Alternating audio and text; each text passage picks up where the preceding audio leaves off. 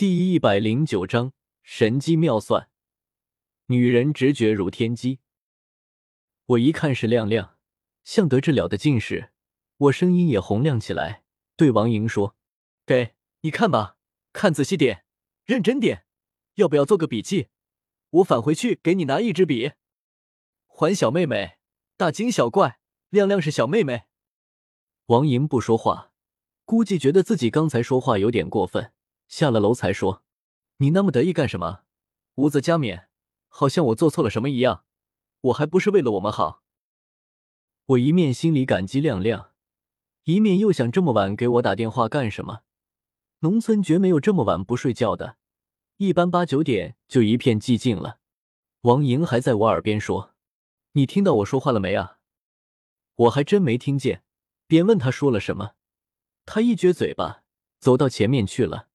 我想一会给亮亮回电话吧，把手机装好，肩步上前，把王莹搂住。夜色中，他就咯咯的笑。出来不远，有好几家烧烤店，但这家烧烤店我们常来。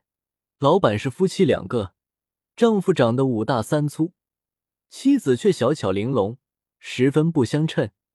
要说他妻子是他的闺女，也没人有意见。协调不协调，冷暖自知。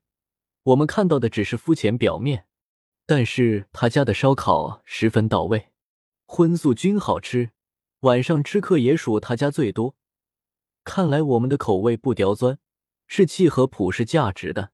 王莹喜欢吃鸡爪子和鸡胗，我们点了五串鸡爪子，五串鸡胗，另外有猪肉、韭菜、土豆、鲫鱼不等。我边等边看手机，思模亮亮为什么打电话。王莹仿佛看透我心，说：“亮亮怎么深更半夜打电话来了？”我说：“我也不知道，等下给他回个电话。”王莹说：“你看过手机没？”我说：“啥牌子手机？”王莹说：“范冰冰演的。”我心里一惊。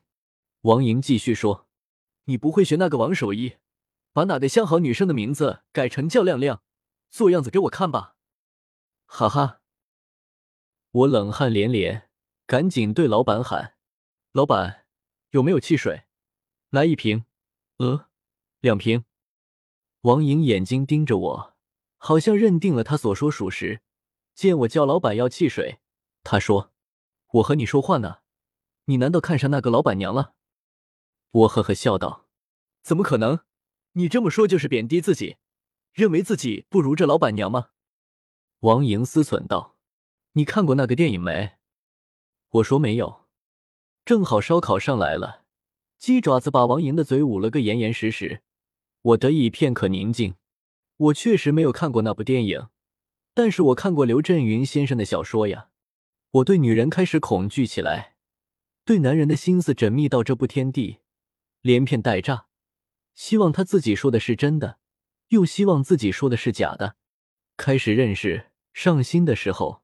那么美好，走路吹着口哨，吃饭秀色可餐。时间长了，却想霸占了，没有以前的那份洒脱和自信了。我只是这么想，还不能说出口。说了，王莹肯定会说：“谁稀罕你啊？”但有一点好，说完他就咯咯的笑。我们吃的满嘴流油，像以前阔人的生活。吃完回家，烧烤店里依然人满。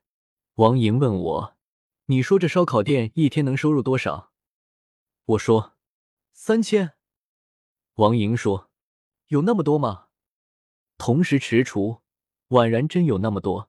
我说：“有吧，生意这么好呢。”王莹说：“我们以后不想上班了，也开个夫妻店吧。”我故意说：“啥夫妻店？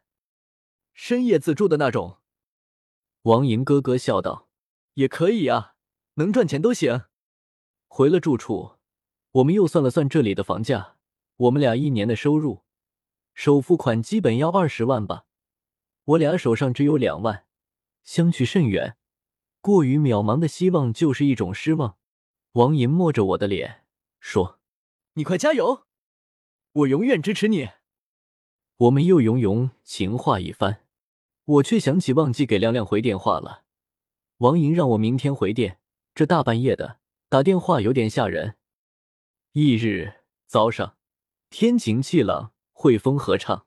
过了十点，太阳像失恋了一般，使劲咆哮，又很热。我打开电扇，坐在厅里的沙发上，懒洋洋的周末小康生活。王莹照例没有起来，头发云一样铺在床上。我给亮亮打电话，问他昨晚那么晚了，怎么还给我打电话？亮亮还在睡觉，轻松的说：“昨天晚上又喝多了，和松林、海胜喝了三斤汾酒，三个人都喝到了。他勉强回了家，有一些心事，想找个人诉说一下，可是总没合适的人，就想到了我。看看时间。”已经深夜，怕打扰，又听我以前说城里人睡得很晚，便放心给我打了电话。没想到城里人睡得比农村人还早。说到这里，亮亮就提高音量，似乎要做什么重要的演讲。你就吹牛吧，反正城里生活，我们农村的也无从感受，任你忽悠，哈哈。这是什么话？我说，你说话太官方。不想和你聊天，亮亮说：“听我诉说一下，可不可以？”我。亮亮压低声音说：“我现在起床，吃完饭给你说。现在家里人多，不方便。我想肯定和盗墓有关。我本来懒得去问这个事，不想再关注他，想远离他，随便他怎么乱，和我已然无关。现在唯一后悔的。”就是不该那天晚上怀着好奇跟着松林去盗墓现场了。人的想法也是阶段性的，事情如果放到现在，再多利益，我也不会参与。我这辈子不想看到没有窗户的房子，哪怕只有一分钟。王莹的起来去厕所，出来问我谁的电话，我说亮亮的。他也坐在沙发上，脸没洗。但充足的睡眠给了异样的鲜嫩和光滑。他问我说：“今天去哪里玩？”我说：“西亭尊便。”